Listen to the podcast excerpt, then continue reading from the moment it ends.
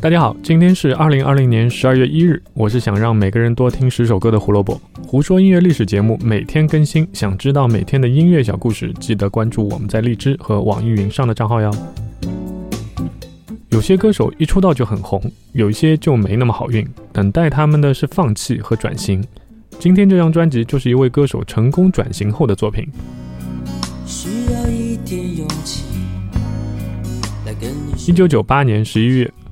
一九九八年十二月一日，张震岳发行第四张录音室专辑《秘密基地》。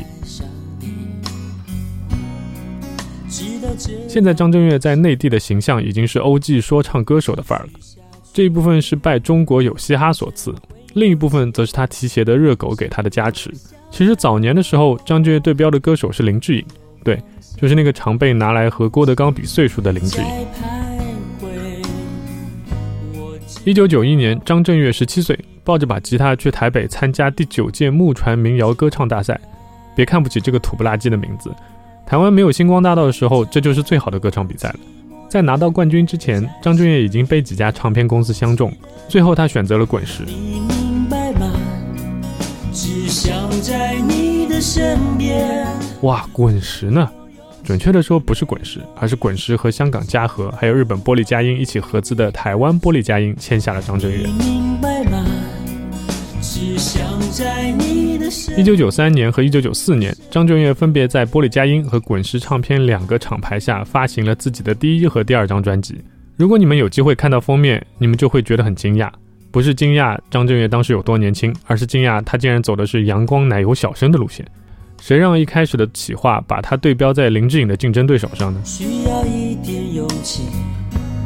两张专辑不温不火，张震岳索性去服了个兵役，在服兵役期间耳闻目染，开始想走摇滚乐队路线。正好当时兵中好友吴蒙会的乐队主唱撂挑子不干了，于是张震岳快快乐乐的加入乐队，改名叫 Free Night。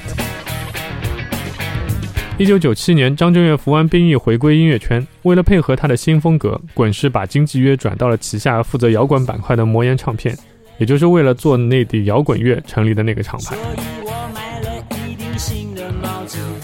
结果第三张专辑《这个下午很无聊》一炮而红，而这第四张专辑《秘密基地》进一步把张震岳摇滚加痞的气质发挥到了极致。妈妈，我要钱。我当时买了秘密基地的磁带，原因是因为这张封面看起来很有趣。为什么上面还有个叉？封面上也只有张震岳的半张脸，一个猥琐的笑容，那是一种我自己不可能有的气质。于是觉得很有趣，就买下了。第一首歌我要钱，差点没让我笑喷。原来问爸爸妈妈要钱都可以写成歌。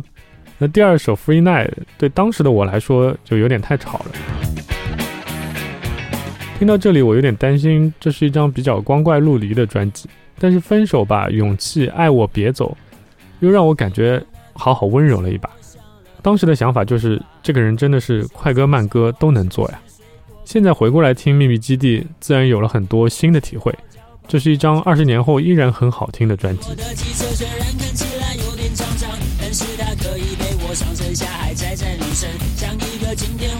今天要为大家推荐的歌曲是《Free Night》。